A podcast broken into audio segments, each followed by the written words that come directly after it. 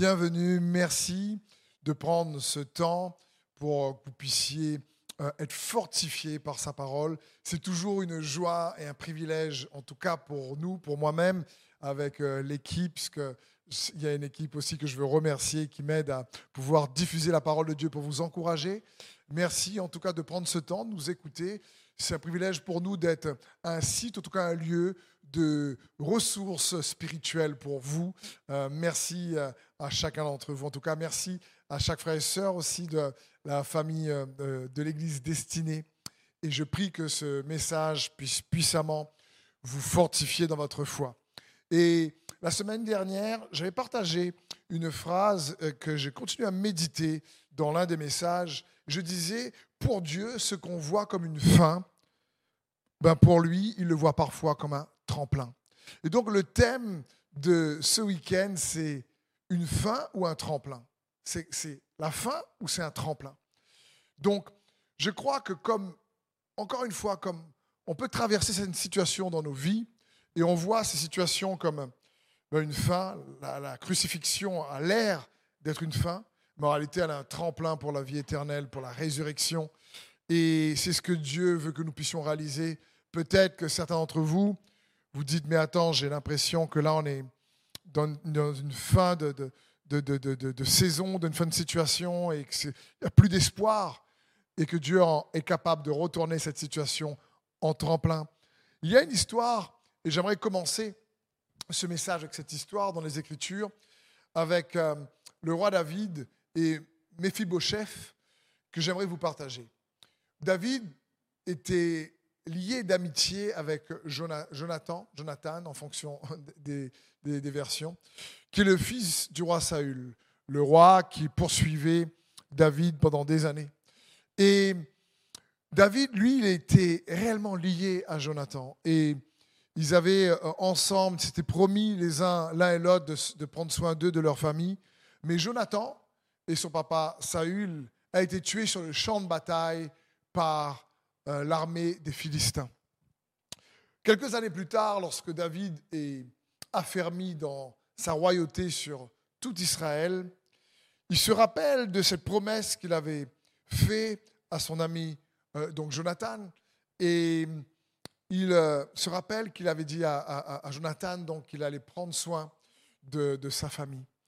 Et il demande, on voit donc cette histoire dans, dans de Samuel, il demande donc à ses, ministres, euh, est-ce qu'il reste quelqu'un, un fils de la famille de Jonathan, que je pourrais prendre à recevoir à ma table pour lui faire du bien?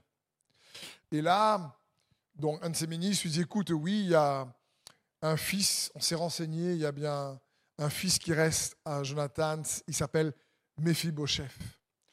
Et l'histoire de Mephibosheth, c'est que quand son papa, donc Jonathan et son grand-père, donc le roi Saül, sont morts sur le champ de bataille, sa nourrice prit peur et elle s'enfuit avec lui à l'âge de 5 ans. Et dans sa fuite, Jonathan, euh, le Mephibosheth est tombé. Et en tombant, en, en tombant il est devenu invalide des pieds.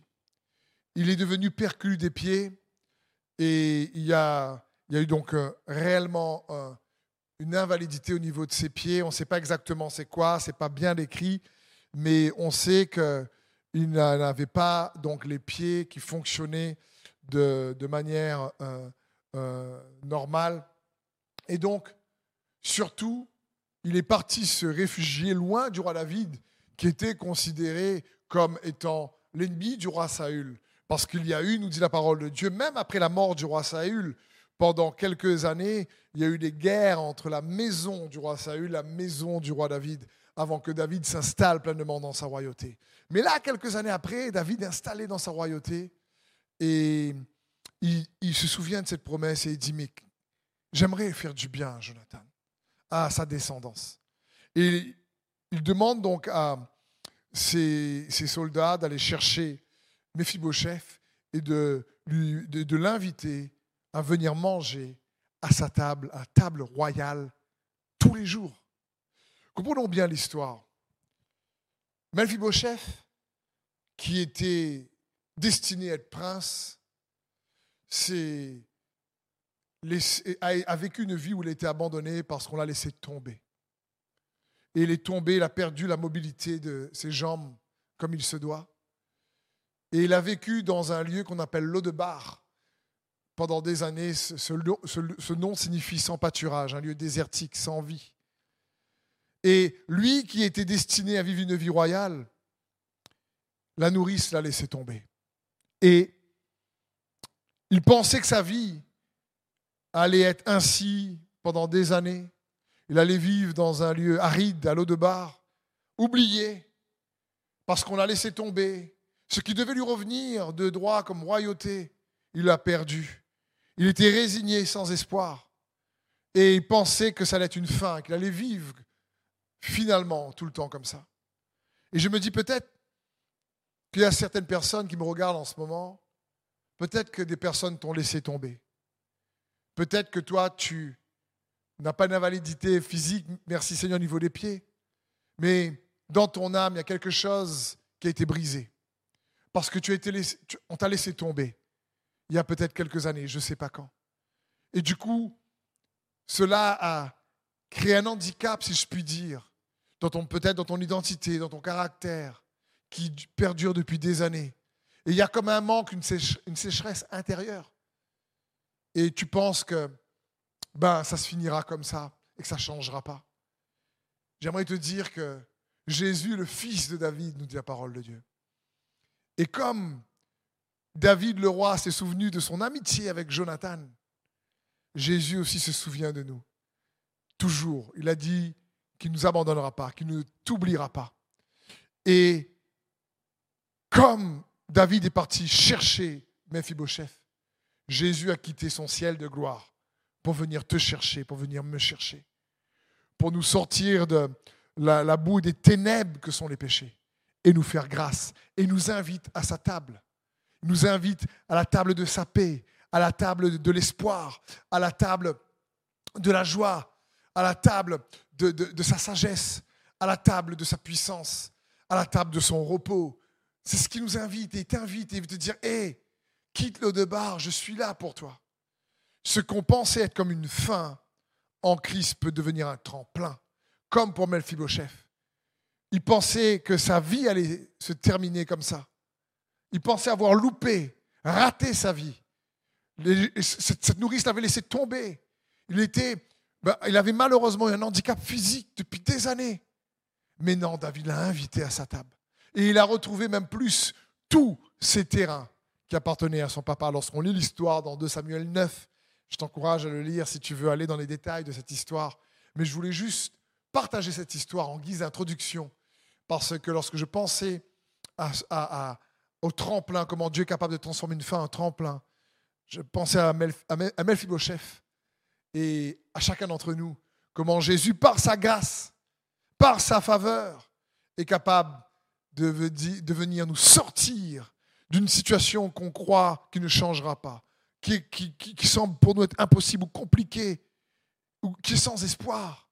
Mais lui, il intervient par sa grâce et il nous donne sa faveur comme le roi David parce qu'il ne nous laisse pas tomber et il ne t'a pas oublié. C'est l'histoire de Mephibosheth est comme une comparaison, une analogie comme on dit, une préfiguration que Jésus est venu et il t'invite à sa table. Et il désire que sa grâce puisse transformer ce qu'on pense être une fin comme un tremplin. Dans Romains 5, verset 15, la Bible dit, Mais il y a une différence entre la faute d'Adam et le don gratuit de Dieu. En effet, si la faute d'un seul a eu pour conséquence, la mort de beaucoup, à bien plus forte raison, la grâce de Dieu accordée gratuitement par un seul homme, Jésus-Christ, a surabondé pour beaucoup. Donc peut-être que le péché et ses effets a abondé dans ta vie. Mais j'aimerais te dire que, à plus forte raison, la grâce de Dieu, le mot grâce, c'est le mot charis qui signifie faveur. La faveur de Dieu accordée gratuitement par un seul, homme, Jésus-Christ, a surabondé pour beaucoup. Et j'aimerais t'encourager à t'approprier personnellement cette vérité. Parce que c'est écrit pour toi. C'est écrit pour moi. À bien plus forte raison, la grâce de Dieu a compté gratuitement pour toi, pour Steve, pour Gérard, pour Thierry, pour Yanis, pour Shkina, pour Sandrine. Je veux dire, mets ton nom, approprie-toi cette vérité. Et cette grâce, cette faveur a surabondé. Parce que par la faveur que le roi David a accordée à Mephibosheth, ces circonstances difficiles, douloureuses, désertiques, en train de euh, une vie misérable à l'eau de bar, s'est transformé par la grâce du roi David en une vie où il mange à la table royale. C'est juste incroyable, une faveur imméritée. Et le mot grâce, charisme en parole de Dieu, c'est une faveur imméritée. Et Jésus dit qu'il l'a donné avec surabondance pour beaucoup. Et j'aimerais que tu puisses réaliser cela pour toi.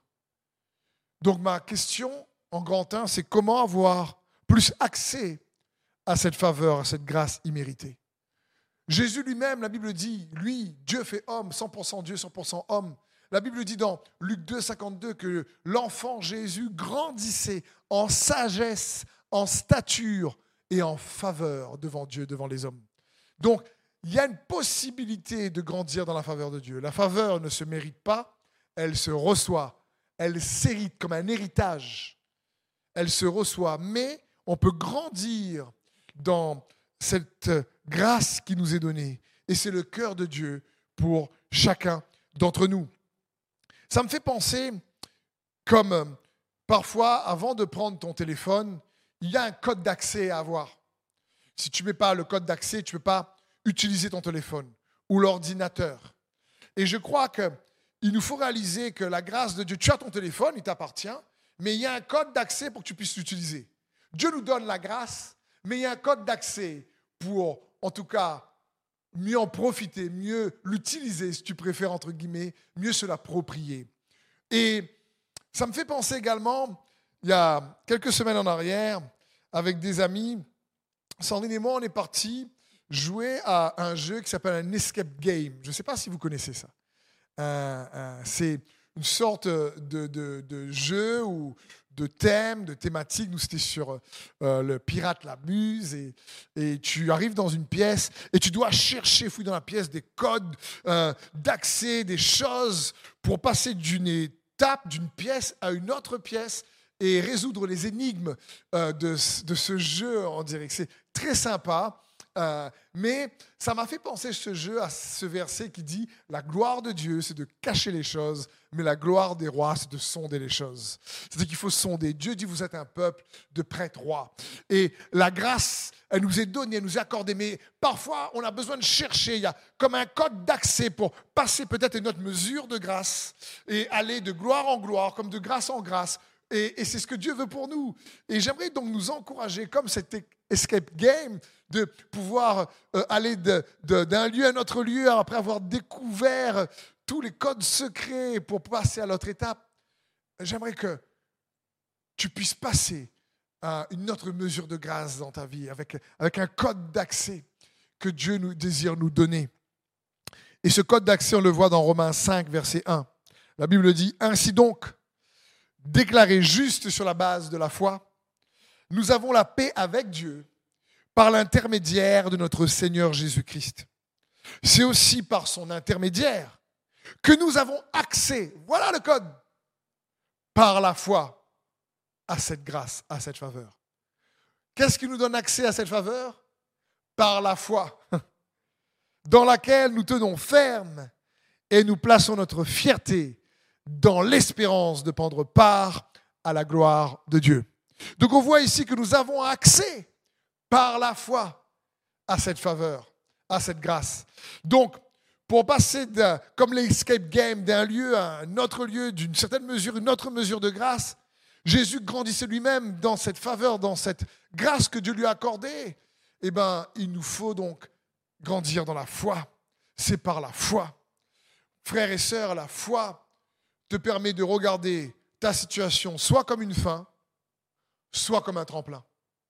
C'est aussi la foi qui vient nous transformer de l'intérieur, parce que la foi est une perspective également.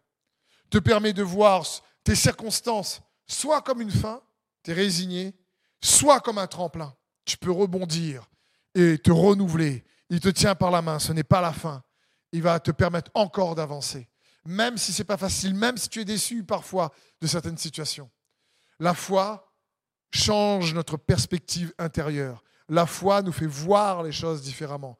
Nous ne marchons pas par la vue, mais par la foi. La foi nous permet d'avoir une marche avec une perspective différente. Et pour ça, peut-être il est bon essayer de penser à quels sont les effets de la foi. Quand on marche par la foi, quand notre style de vie est animé par la foi, il y a des effets pour cela. Et c'est le petit 1. J'aimerais appeler ça les effets de la foi. Bien sûr, il y en a beaucoup plus que ce qu'on va voir, mais j'ai noté certaines phrases qui nous, être un, bon indicateur. Ces phrases, ce sont de bons indicateurs qui peuvent nous permettre de voir si nous marchons effectivement par la foi, si nous sommes animés, si notre perspective de la vie est agissante par la foi, afin de ne pas voir ce que nous traversons comme une fin, mais plutôt comme un tremplin. Mephibosheth pensait que ça allait être la fin de sa vie, elle allait terminer dans, à l'eau de bar, finir vraiment dans la misère, comme vraiment sans espoir. Mais la grâce, la faveur de Dieu lui a été accordée. Et, et en Jésus-Christ, la faveur de Dieu a surabondé pour toi et pour moi. Et le code d'accès pour pouvoir grandir dans cette faveur, c'est la foi. Il nous faut aller de foi en foi pour pouvoir aller de faveur en faveur et de grâce en grâce. Parce que la foi est le code d'accès et nous change de l'intérieur et change également ensuite l'extérieur. Donc quels sont les effets de la foi Certains. Alors j'aimerais te dire, sans la foi, on exagère nos difficultés. Alors qu'avec la foi, la foi rétrécit nos problèmes. Quand quelqu'un marche par la foi, il ne va pas grossir ou exagérer ses difficultés. Non, non, il sait que la foi, au contraire, va rétrécir ses problèmes. Sans la foi, on sous-estime souvent notre capacité, ou même sans la foi, on se trompe sur la capacité de Dieu. Alors qu'avec la foi, la foi nous fait réaliser que notre capacité vient de Dieu. C'est pas pareil. Sans la foi, on estime, on, se sous-estime. Euh, je ne suis pas capable, moi je ne pas arriver, franchement, je ne sais pas si Dieu peut vraiment. Alors qu'avec la foi, la foi te fait zoomer tes yeux intérieurs, focaliser sur la capacité de Dieu. Sans la foi, on se décourage nous-mêmes, je dirais même, on sabote son propre courage sans la foi, alors que la foi dynamise notre courage. Elle dynamise ton courage. Euh, sans la foi, nous manquons d'espérance. Donc on ne voit pas loin, on est myope. On voit la fin, on ne voit pas le tremplin. Mais avec la foi, la foi est une ferme assurance des choses qu'on espère. La foi ravive notre espérance. Sans la foi, on commence en général à râler plus et à se plaindre en général de, de ce qu'on est. Un exemple, sans la foi, on parle plus de notre problème à Dieu au lieu de parler plus de Dieu à notre problème. C'est-à-dire, sans la foi, dire Seigneur, on va souvent dire Seigneur, regarde-moi, mes besoins, c'est dur, c'est difficile. Alors qu'avec la foi, tu regardes ton problème comme une montagne et tu parles à la montagne. Au lieu de parler à Dieu de la grandeur de ta montagne, tu parles à la montagne, la grandeur de ton Dieu, tu changes ton discours. Avec la foi, c'est l'attitude, le style de vie, le discours est différent. Sans la foi, notre réalité peut devenir un cauchemar alors qu'avec la foi, nos rêves peuvent devenir une réalité. C'est pas du tout pareil dans les effets de la foi. Et, c'est la foi qui donne accès à cette faveur. Et si tu es dans la foi, si je suis dans la foi, j'essaie de voir dans comment cela se démontre, se traduit dans notre comportement. C'est dans ce sens. Or, par exemple, sans la foi, je partage mon fardeau en général avec le joug de la peur, alors qu'avec la foi, je partage mon fardeau avec le joug de l'amour. Ah, sans la foi, en réalité, le fardeau des difficultés, des épreuves est lourd. Mais avec la foi, le fardeau est porté avec Jésus qui dit prenez mon joug, prenez mon fardeau qui est doux et léger, le fardeau de, des difficultés devient plus léger. Sans la foi, les promesses de Dieu pour ma vie sont verrouillées. Je n'ai pas accès. Alors que la foi déverrouille les promesses de Dieu. C'est par la foi qu'on hérite des promesses. La foi est le code d'accès. Mon frère, ma soeur, mon ami qui me regarde, je, j'aimerais t'encourager à réaliser que tu peux avoir ton téléphone, mais si tu n'as pas le code d'accès, tu ne pourras pas l'utiliser. Tu peux dire oui, j'aime le Seigneur, mais il y a une difficulté, mais il te faut la foi, lui faire pleinement confiance pour pouvoir faire en sorte que sa faveur, sa grâce vienne te fortifier. 1 Jean 5,4 nous dit Car tout ce qui est né de Dieu triomphe du monde, et la victoire qui triomphe du monde, c'est notre foi. Donc, j'ai une autre question que j'aimerais vous partager en grand deux de ce message c'est comment faire donc pour épurer notre foi? Comment faire Parce que la foi vient de ce qu'on entend, ce qu'on entend vient de la parole de Christ. Amen, nous dit les Écritures. La foi est une ferme assurance des choses qu'on espère, une démonstration des choses qu'on ne voit pas. Amen. La foi, c'est croire que Dieu existe et qu'il récompense ceux qui le cherchent. Amen. OK. Mais comment essayer de nous aider? On a vu déjà les effets de la foi, mais comment faire pour, euh, quelque part, épurer notre foi, c'est-à-dire venir plutôt euh, désencombrer euh, notre, foi pour qu'elle soit plus forte, puissante, pour qu'on puisse mieux voir ses effets dans nos vies et dans les circonstances. Le premier point que j'aimerais voir avec vous, le petit 1, c'est attention aux conflits, aux convictions intérieures en conflit. Très important. Je discute avec des frères et sœurs, bien sûr, chaque jour, et je suis étonné de voir parfois comment on peut, sans s'en rendre compte, chacun d'entre nous, avoir des convictions qui se contredisent. Dernièrement, je discutais avec un frère et il me parlait euh, des bénédictions qu'il avait reçues donc, euh, de sa famille, mais en même temps qu'il pensait que ces bénédictions étaient, étaient, étaient compliquées, lui apportaient beaucoup de problèmes parce qu'il y avait une culpabilité de la condamnation euh, qui venait par rapport à recevoir cette bénédiction. Et là, je me dis d'un côté, il croyait que cette bénédiction venait de Dieu, et de l'autre côté, cette bénédiction attirait une condamnation de l'ennemi sur la bénédiction que Dieu lui a donnée. Et là, je me dis, tiens, tiens, il y a comme des convictions en conflit. Ça me fait penser, comme parfois on peut croire, et on déclare, mais Dieu est celui qui guérit. Mais en même temps, on se dit, écoute, il guérit, mais peut-être qu'il ne fera pas pour moi. Il fera pour les autres. ou sinon, je crois que Dieu guérit, mais en fin de compte, si j'ai cette maladie, peut-être c'est qu'il me punit. Et il y, a, y a beaucoup de frères et sœurs parfois, et il y a des convictions, conflits en nous. Et on a une qui annule l'autre. Ça, c'est assez compliqué en général. Mais je, sais que Dieu guérit, mais peut-être qu'il m'a envoyé cette maladie pour me punir. Euh, ça va être compliqué là d'avoir la guérison. Et, et il y a des convictions, donc souvent en opposition. Euh, en contradiction. Il nous faut faire attention à cela, parce qu'elles viennent annuler. Oui, je crois que Dieu est avec moi, mais en même temps, on se sent coupable et, on sent bien sûr tellement qu'on ne mérite pas, qu'on croit qu'il nous donne sa grâce, mais on sait qu'on on croit tellement qu'on ne mérite pas, qu'on croit qu'en fin de compte, que sa grâce aussi ne bah, va pas avoir trop d'effet parce qu'on ne mérite pas assez. Et du coup, il y a une conviction qui vient annuler l'autre. Et c'est pas ce que Dieu veut pour nous. Dans Marc 7, 13, Jésus va dire, vous annulez ainsi la parole de Dieu par la tradition que vous avez établie et vous faites beaucoup d'autres choses semblables. il y a plein d'exemples, parce que ça nous concerne tous, ce genre de conviction conflit. Ça me fait penser à l'histoire de Marthe et de Marie quand Lazare est mort. Euh, Jésus arrive et Marthe lui dit, je sais que tu es la résurrection et la vie. Et Jésus dit, eh ben, je vais ressusciter Lazare. Elle dit oui, je crois que tu le ressusciteras au dernier jour. Donc, elle dit à un moment donné, tu es la résurrection de la vie, c'est le présent. Et puis après, elle fait, ouais, mais c'est pas maintenant. Quoi.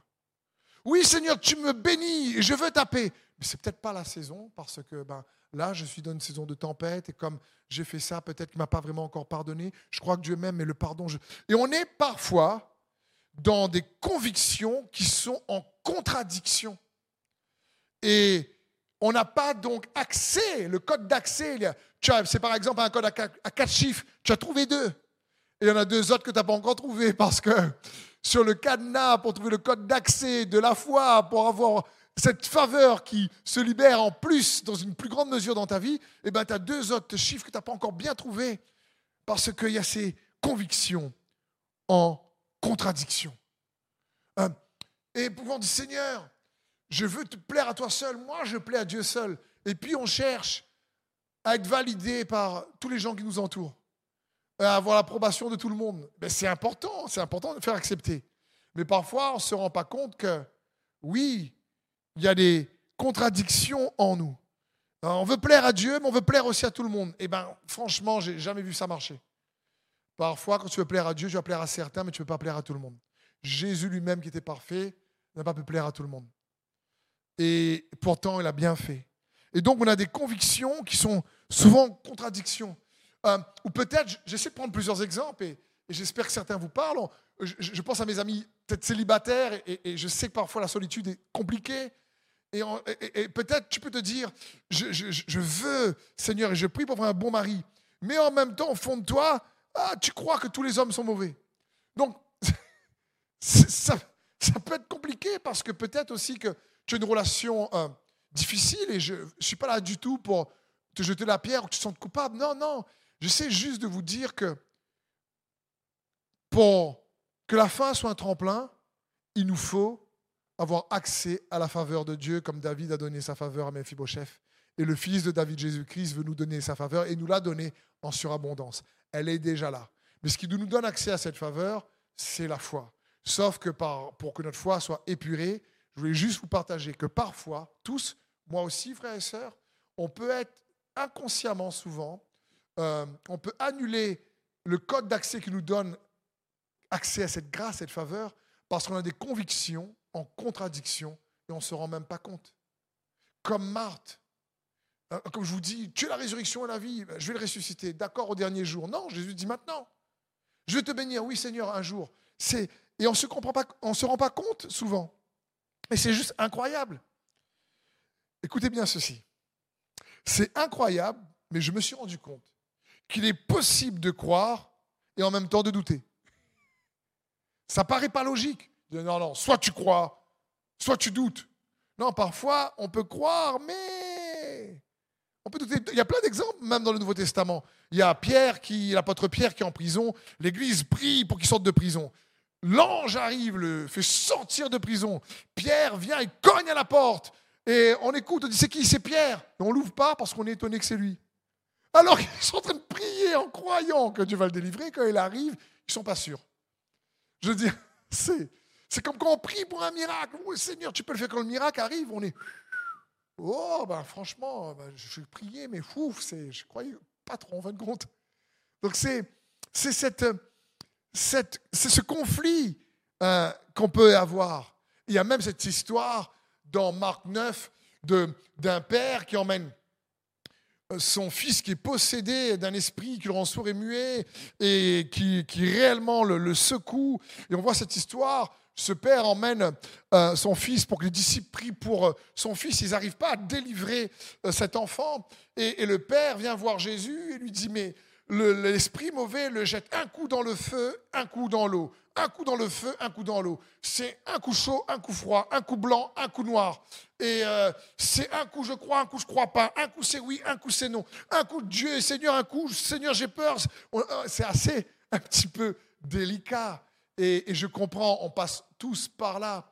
L'idée est que personne ne sont coupable, mais peut-être de pointer du doigt ou de mettre en lumière des choses qu'on n'avait pas forcément vues euh, en nous, qu'on manifeste dans notre comportement et qui peut euh, nous empêcher, être un obstacle euh, à la faveur que Dieu veut nous donner.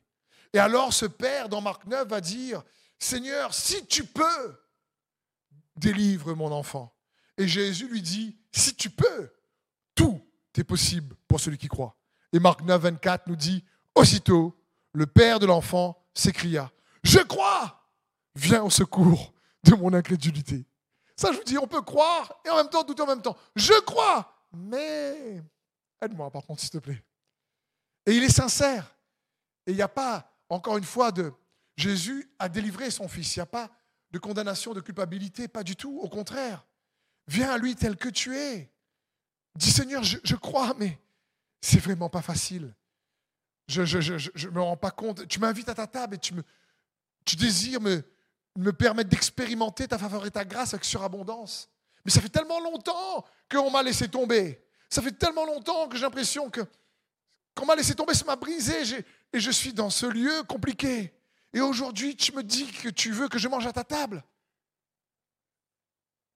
Oui, c'est ce que Jésus te dit, mon frère, ma soeur. Oui, oui, oui. Donc le premier point, comment épurer sa foi, c'est sois prudent, veille sur toi-même à ne pas trop manifester de convictions qui sont en contradiction. Parce que souvent, une risque d'annuler celle qui va te donner la percée. Comme Jésus le dit, une tradition, quelque chose qu'on a appris sans s'en rendre compte, qu'on a chopé. Et euh, donc, c'était un premier point. Le deuxième point, reconnais ce que tu as. J'aime cette question dans les Écritures lorsque le prophète euh, Élisée dit à la veuve, Qu'as-tu chez toi? Élisée lui dit, Que puis-je faire pour toi? Dis-moi, qu'as-tu à la maison? Elle répondit, Ta servante n'a rien du tout à la maison, qu'un vase d'huile. Et cette histoire est magnifique parce qu'avec ce vase d'huile, elle a payé toutes ses dettes. Élisée n'a pas dit, mais écoute, je vais créer quelque chose. Il dit, qu'est-ce que tu as? Dieu va toujours partir de ce que tu as pour euh, te faire sortir de là où tu es. Tu as des choses, crois en lui pour te faire sortir de là où tu es. Moïse avait juste un petit bâton. Dieu lui dit, mais Moïse, c'est quoi dans ta main? Elle dit, ben, c'était pas un bâton en bronze avec des diamants dessus ou en argent, en or, un super bâton. C'était un faille bâton. C'était un bâton, bâton. Le bâton n'avait pas, c'était pas un bâton sculpté, c'était un simple bâton. C'était une chose ordinaire. Et Dieu lui dit, mais qu'est-ce que tu as? Et avec un petit bâton, il a ouvert la mer. Qu'est-ce que tu as chez toi, mon frère, ma sœur? Dieu commence toujours avec des petites choses pour faire de grandes choses. Toujours. Zacharie 4.10 nous dit, qui donc méprisait le temps des petits commencements? Il aurait plutôt dû se réjouir en voyant la pierre choisie dans la main de Zorobabel. Ici, le prophète Zacharie dit, il vaut mieux se réjouir déjà des petites choses que tu as. Donc il est peut-être bon de prier en disant, Seigneur, Parfois, je regarde tellement ce que j'ai pas, ou ce que les autres ont, ce que j'aimerais avoir, que moi j'ai pas, que je, je peut-être manque de discernement sur ce que j'ai déjà, que tu peux utiliser pour me donner avec foi accès à une plus grande mesure de grâce et me faire sortir de là où je suis.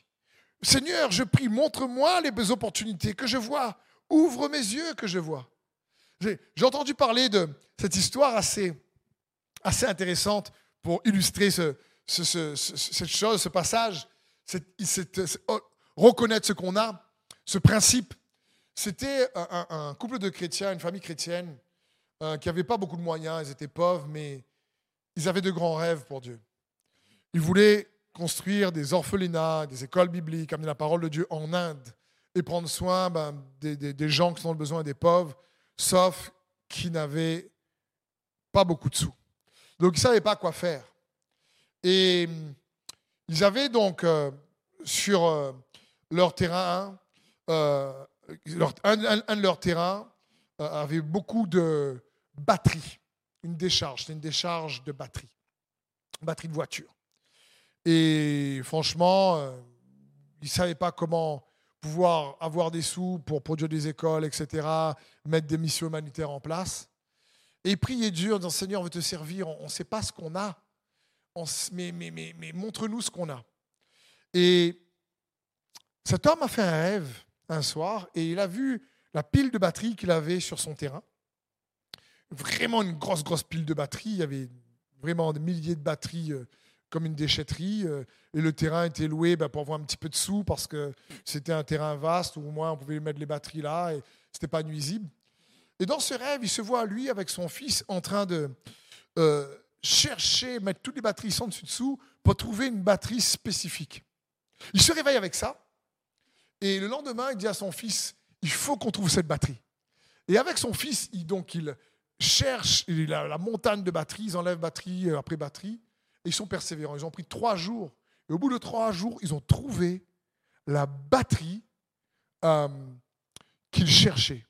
Ils emmènent donc cette batterie chez un spécialiste qui lui dit, écoute monsieur, c'est une batterie, euh, ce genre de batterie, c'est des batteries de la Seconde Guerre mondiale, mais ça ne vaut pas grand-chose, quoi, ça ne sert à rien. Et il n'est pas tranquille avec euh, ce que l'expert lui dit. Et il dit à l'expert, écoutez, j'aimerais bien que vous démontez cette batterie pour qu'on puisse voir ce qu'il y a à l'intérieur. Parce qu'il était sûr que ce que Dieu lui avait dit, ce qu'il avait, eh ben, il l'avait chez lui, dans sa maison. Et l'expert, bon, on veut bien. Et à la grande surprise de l'expert, ces batteries anciennes n'avaient pas du plomb à l'intérieur, mais de l'argent. Et en se rendant compte de cela, c'est que sur son terrain, la, plus grande majorité des batteries étaient des batteries anciennes et elles avaient toutes de l'argent à l'intérieur. Sur son terrain, avec ces batteries qui étaient de la déchetterie, eh bien, il, a, pu se faire des millions d'euros pour pouvoir mettre en place l'œuvre que Dieu lui avait demandé. C'était chez lui. C'est une histoire vraie. Je me dis, OK, pas, tout le monde peut me dire, ouais, mais moi, j'ai pas de batterie chez moi, j'ai même pas de terrain assez grand pour accueillir euh, cette batterie. Encore une fois, regarde pas ce que l'autre a. Qu'est-ce qu'as-tu chez toi? Qu'as-tu chez toi? Parce que Dieu utilise des choses ordinaires pour faire des choses extraordinaires. Et j'aimerais te dire, j'aimerais te proposer une réponse à cette question. Si tu me dis, je ne sais pas ce que j'ai dans la maison, comme la servante qui dit, mais je n'ai euh, qu'un petit vase. J'aimerais te dire, si tu es un enfant de Dieu, tu sais qu'est-ce que tu as chez toi? Christ. Parce que tu es sa maison. Tu as Christ Jésus en toi. La Bible dit dans 2 Corinthiens 13, 5, Examinez-vous vous-même pour savoir si vous êtes dans la foi. Éprouvez-vous vous-même. Ne reconnaissez-vous pas que Jésus-Christ est en vous, à moins peut-être que vous ne soyez réprouvés. Christ vit dans ta maison, la maison de ton cœur. Si tu as Christ, eh ben toi et lui, vous pouvez faire la différence. Il est capable de te conduire et de te tenir par la main. Parce que ce qui se transforme l'ordinaire, l'ordinaire en extraordinaire, c'est lui. Le naturel en surnaturel, c'est lui. C'est, Christ. Le mot Christ, c'est le oin son onction. C'est ça. Le secret que tu as dans ta maison, c'est Christ Jésus. Crois qu'il est avec toi. Crois qu'il est capable de changer ta situation. C'est lui qui peut faire la différence. L'onction de son esprit avec toi. L'onction, c'est une personne. Et elle change la donne dans la vie des enfants de Dieu. Avec l'onction déjà dans l'Ancien Testament, David a transformé une petite pierre en une balle de fusil pour tuer Goliath. Dire Samson, hé, il a, avec, avec une mâchoire d'âne, il a tué des centaines de soldats. Et il faut comprendre, je ne pense pas que Samson était, comme on le voit dans les films ou dans les, dessins animés, un gars hyper balèze, costaud. C'est ce qu'on voit aujourd'hui. Je pense que son, Samson, physiquement, devait être normal. Parce que les Philistins cherchaient le secret de sa force. Ils cherchaient le secret. Ils ne comprenaient pas d'où lui venait cette force. Donc peut-être qu'il n'avait pas les muscles qu'on peut voir dans les films euh, d'aujourd'hui. C'est comme quand tu vas dans un restaurant et que on te dit euh, il y a une sauce secrète dans, euh, ce plat ou dans son hamburger ou pour ce steak, il y a une sauce secrète. Pourquoi la sauce est secrète? Parce que quand tu goûtes, tu n'arrives pas forcément à distinguer tous les ingrédients de la sauce. Et comment ils l'ont mixé pour faire le secret de la sauce, par exemple. Et il cherchait le secret de Samson. C'est-à-dire qu'il cherchait le secret de sa force, de l'onction qui était sur lui. Et j'aimerais te dire que, hé, le secret de ta force dans ta maison, c'est Christ Jésus qui vit en toi. Et j'aimerais t'encourager à commencer à croire cela par la foi, à croire qu'il vit en toi et de faire la différence. Écoute bien ceci, mon frère et ma sœur. dans Simon, il y a toujours Pierre qui se cache. Il y a toujours Pierre dans Simon. Vous savez, l'apôtre Pierre s'appelait Simon Pierre. Et Simon, c'était l'homme qui faisait plein d'erreurs, qui a renié Jésus trois fois, qui dit à Jésus, non, moi, je ne laisserai pas que tu ailles mourir sur la croix. Et Jésus lui traite, de, Jésus lui dit, arrière de moi, Satan. C'est chaud, quoi. Il n'a pas dû comprendre ce coup-là. Euh, Simon, c'est pas le gars instable qui fait un peu les erreurs et ne fait pas ce qu'il faut. Mais dans Simon, il y avait Pierre. Ce gars qui a rogné Jésus trois fois, Simon. Et cette Pierre qui prêche à 3000 âmes le jour de la Pentecôte et qui gagne 3000 personnes à Jésus, qui ressuscite les morts, qui fait marcher les paralytiques. Et dans Simon, il y a toujours un Pierre. C'est ça le secret de la sauce de Pierre. le secret de Simon, c'est qu'il y avait un roc en lui. Ce roc était le Christ, Jésus. Et j'aimerais te dire, mon frère, ma soeur, dans chaque enfant de Dieu, il y a le même roc. Ne savez-vous pas que Christ vit en vous? Ne soyez pas disqualifiés, nous dit l'apôtre Paul dans 2 Corinthiens, qu'on a lu tout à l'heure, 2 Corinthiens 13, au verset 5. Ne reconnaissez-vous pas que Christ est en vous? Alors reconnais ce que tu as dans ta maison pour épurer ta foi. Premier point, on a vu. Fais attention aux convictions qui sont en contradiction, conflit. Le deuxième point, très simple, reconnais ce que tu as dans ta maison. Ce n'est pas ce que tu possèdes en réalité. Ce n'est pas ce que tu as comme bien matériel, c'est plutôt qui tu as avec toi. qui tu as en toi. Qui vit en toi. L'Emmanuel, Jésus le Christ. Par exemple, je ne sais pas, peut-être que tu dis oui, mais moi, j'aimerais pouvoir avoir une promotion, mais euh, je ne connais pas, moi, les, les, grandes gens bien placés pour, euh, pour pouvoir avoir accès. Mais tu sais quoi? Christ, il les connaît. Et il a déjà préparé les connexions divines plus tard pour toi. Si lui, il les connaît, c'est qu'il a déjà préparé. Tu les connais peut-être pas toi, mais si tu le connais lui, attention. Il est la porte, il est le chemin. La promotion vient de lui. Je veux dire, dire écoute, euh, j'ai, pas assez ceci, j'ai pas assez cela. J'aimerais te dire en troisième point, pour épurer ta foi, arrête les saignements. De je ne suis pas assez ceci, de je ne suis pas assez cela, je n'ai pas assez les moyens, je n'ai pas assez les diplômes, je n'ai pas assez la capacité. Encore une fois, les effets de la foi. Quand, quand quelqu'un marche par la foi, il regarde la capacité de Dieu. Quand quelqu'un est plus sans foi, il, il met en doute sa propre capacité. Il regarde plutôt à ses propres limitations. Alors que la foi nous fait regarder au Dieu illimité qui vit en nous. Il est l'Emmanuel, c'est-à-dire il est le grand je suis. Il est celui que tu veux qu'il soit pour toi.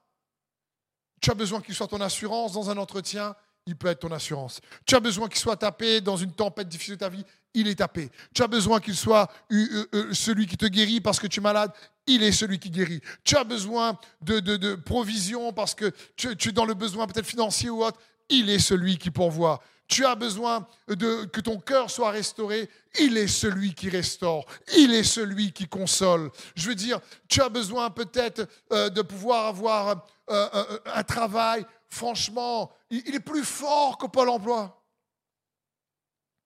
Je veux dire, que tu gardes la foi. Merci Seigneur en France pour Pôle emploi, pour ceux qui sont en France, qui aident. Et merci Seigneur pour les aides en France de l'État. Je ne sais pas dans quelle nation tu es. Merci Seigneur pour ce qu'on peut obtenir en France.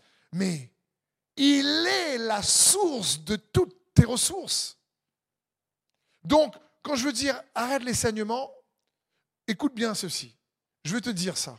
Parfois, on peut tellement se focaliser sur ce qui nous a blessés qu'on est incapable de se focaliser sur ce qui peut nous, guérir.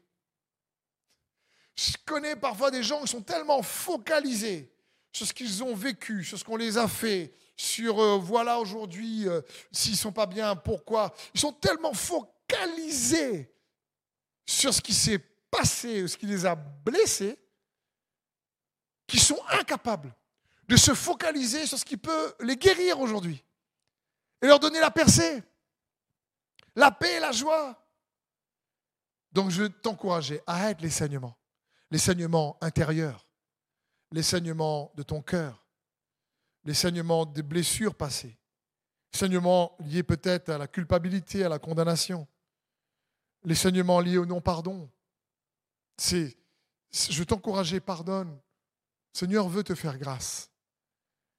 Arrête les saignements, comme cette, cette femme qui a une perte de sang pendant 12 ans dans son corps et elle a besoin de toucher Jésus. Peut-être que ce n'est pas ton corps qui saigne. Peut-être que c'est ton âme. Peut-être que c'est ton être intérieur. Et peut-être que ton âme s'aime tellement que comme Méphibosheth, tu crois que ça va, ça va, rien va changer.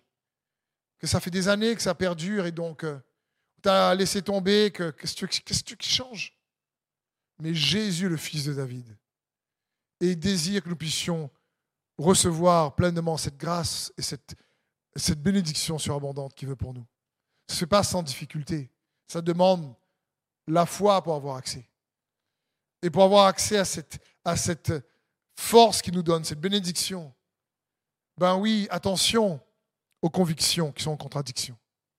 Oui, reconnais ce que tu as déjà. Son onction fait toute la différence. Et l'onction, ce n'est pas juste la puissance, c'est la personne du Saint-Esprit qui représente Christ, qui a mis la semence incorruptible de Christ en toi et qui transforme l'ordinaire en extraordinaire, qui conduit ta vie. Et je veux te dire, il est là pour te consoler.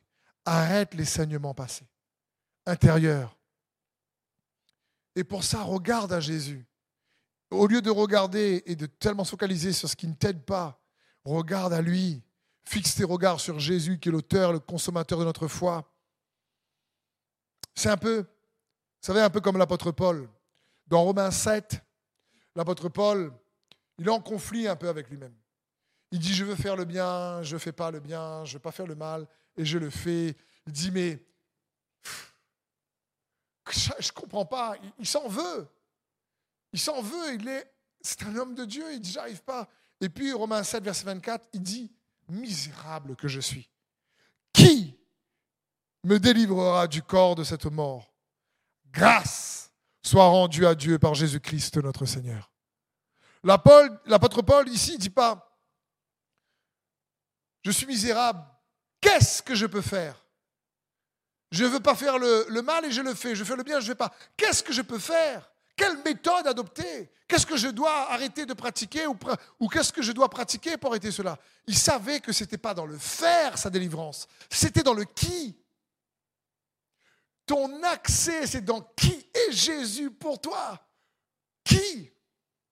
Et il dit, mais qui me délivrera? Il a la réponse, grâce soit rendue à Dieu par Jésus-Christ, notre Seigneur. Est-ce que je veux t'encourager? On a, tous des blessures, des saignements. Et pour guérir une plaie, il faut arrêter d'abord les saignements. Parfois même, on fait une pression, une pression sur les saignements pour qu'ils s'arrêtent de saigner. Et et Dieu veut te guérir. Quand Jésus apparaît aux disciples après sa crucifixion, Jésus montre aux disciples ses cicatrices. Il montre aux disciples ses cicatrices. Et dans sa main ou sur son côté, il ne saignait plus.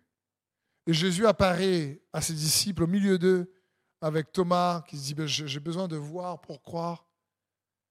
Et Thomas dit, oui, maintenant je crois.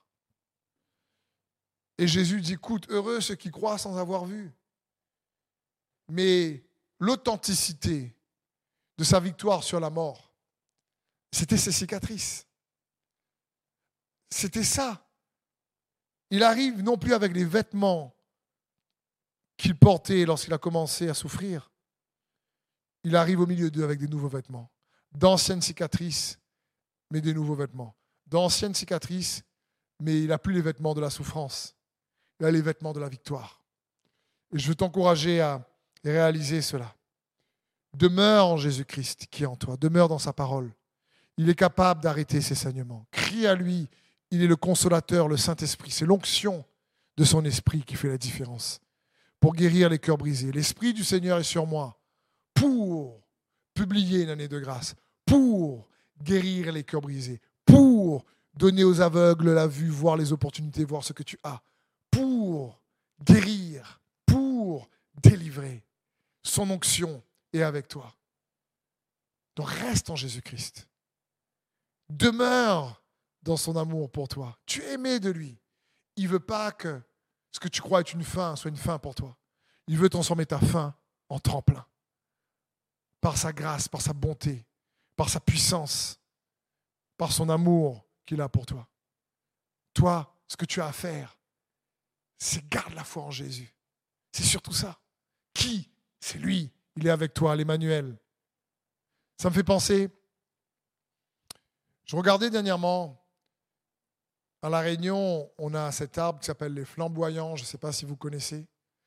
C'est des arbres qui, en, novembre-décembre, pour ceux qui ne sont pas de l'île de La Réunion, ben, ceux qui sont à La Réunion, vous connaissez, ou dans un climat chaud, vous connaissez. C'est un arbre qui devient rouge verdoyant, totalement rouge, magnifique, en période chaude, quand commence l'été. Mais dans une période fraîche, il peut perdre ses feuilles. c'est un arbre moche, vraiment tout sec, avec des bâtons, euh, qui ne paye pas de mine. Tu peux rester là devant, regarder. Tu dis franchement, on dirait qu'il est mort cet arbre. Dans une saison, tu regardes et tu dis franchement, c'est un arbre nul, c'est pas beau. Quoi ça sert? Mais quand la saison arrive, les feuilles poussent, les fleurs rouges, rouges, magnifiques, brillent au soleil. L'arbre devient avec un éclat majestueux. Qu'est-ce qu'il a fait pour ça? Rien. En lui, il y avait la vie, la sève est toujours là. Donc peut-être que toi, tu traverses une saison difficile. Tu as l'impression d'être dans une période désertique comme à l'eau de bar. Mais si tu demeures en Christ par la foi, si tu gardes sa parole, si tu t'accroches à lui, la sève de son esprit à l'intérieur va toujours te donner sa paix et sa vie. Et au bon moment, Dieu fait toutes choses belles en son temps, à nouveau, sans même te rendre compte, les bonnes connexions et les bonnes portes ouvertes, les bonnes portes qui vont se fermer, les mauvaises portes qui vont se fermer plutôt. Et la bonne idée, la, bonne parole de sagesse. Les circonstances parfois ne changent pas. Mais j'aimerais te dire que parfois, notre victoire commence dans le noir. Parfois, notre victoire commence le soir. Il y eut un soir, il y eut un matin. Il y eut un soir, il y eut un matin, nous dit la Genèse à chaque fois. Ce fut le premier jour. Il y eut un soir, il y eut un matin. Ce fut le deuxième jour. Il y eut un soir, il y eut un matin. La nouvelle journée commence toujours le soir. Et la victoire, parfois, commence aussi le soir. Tu ne la vois peut-être pas se manifester dans les circonstances, mais garde confiance en Jésus. Garde, rappelle-toi qu'il vit en toi. Ne, ne laisse pas les convictions être dans, des, dans l'opposition. Crois, reconnais qu'il vit en toi. Arrête les saignements, laisse-le te consoler. Abandonne-toi plus que jamais en lui. Et il va transformer la fin que tu expérimentes en tremplin. C'est ce que Dieu veut faire. Garde ta position dans le repos de la foi en Jésus-Christ. Il mettra ton cœur et tes pensées en Jésus-Christ. Il te gardera dans les pommes de sa main. Fais-lui pleinement confiance. Et je terminerai sur ce verset, Philippiens 4, 6, qui nous dit, ne vous inquiétez de rien. Mais en toute chose, faites connaître vos besoins à Dieu par des prières et des supplications, dans une attitude de reconnaissance. Et la paix de Dieu, qui dépasse tout ce que l'on peut comprendre, gardera vos cœurs et vos pensées en Jésus-Christ. Alors permettez-moi, frères et sœurs, de prier. Pour ceux et celles particulièrement, vos pensées peut-être sont stressés, sur beaucoup d'inquiétudes, vont parfois en toupie ou dans tous les sens. À cause de l'incertitude des temps que nous vivons, il y a beaucoup de confusion, parce que l'incertitude crée de la confusion. À, cause de, ce qu'on voit dans les circonstances, les pensées peut-être vont en, en tourbillon. J'aimerais te dire, là derrière ton écran, fais monter vers Dieu une prière. Fais monter tes besoins devant lui. Et je prie que sa paix, qui surpasse tout ce qu'on peut comprendre, garde ton cœur et tes pensées en Jésus-Christ. Juste, de manière symbolique, si c'est ton cas, derrière ton écran, tu peux. C'est juste un, symbole. C'est la foi que tu as qui va faire la différence. Mettre peut-être ta main sur ton cœur, ou si ton cœur est, est, blessé, et saigne encore, ou sur ta main, ou les, sur ton front, ou les deux. Mettre une main sur le cœur, une main sur le front, de dire Jésus, donne-moi ta paix. Je fais monter vers toi mes inquiétudes, mes tourments, mes saignements, mes traumatismes. Et je crois que tu vis en moi. Et que ta paix, qui surpasse toute connaissance, toute intelligence, garde mon cœur et mes pensées, Jésus, en toi, pour que tu restes positionné intérieurement, malgré les défis, dans la paix de Dieu, pour que tu restes positionné intérieurement dans la foi en Jésus-Christ, que tu puisses avoir le code d'accès qui va venir transformer tes circonstances de, de l'intérieur vers l'extérieur. Parce que Dieu est capable. Il te tient par la main. Et il veut te faire du bien. Amen.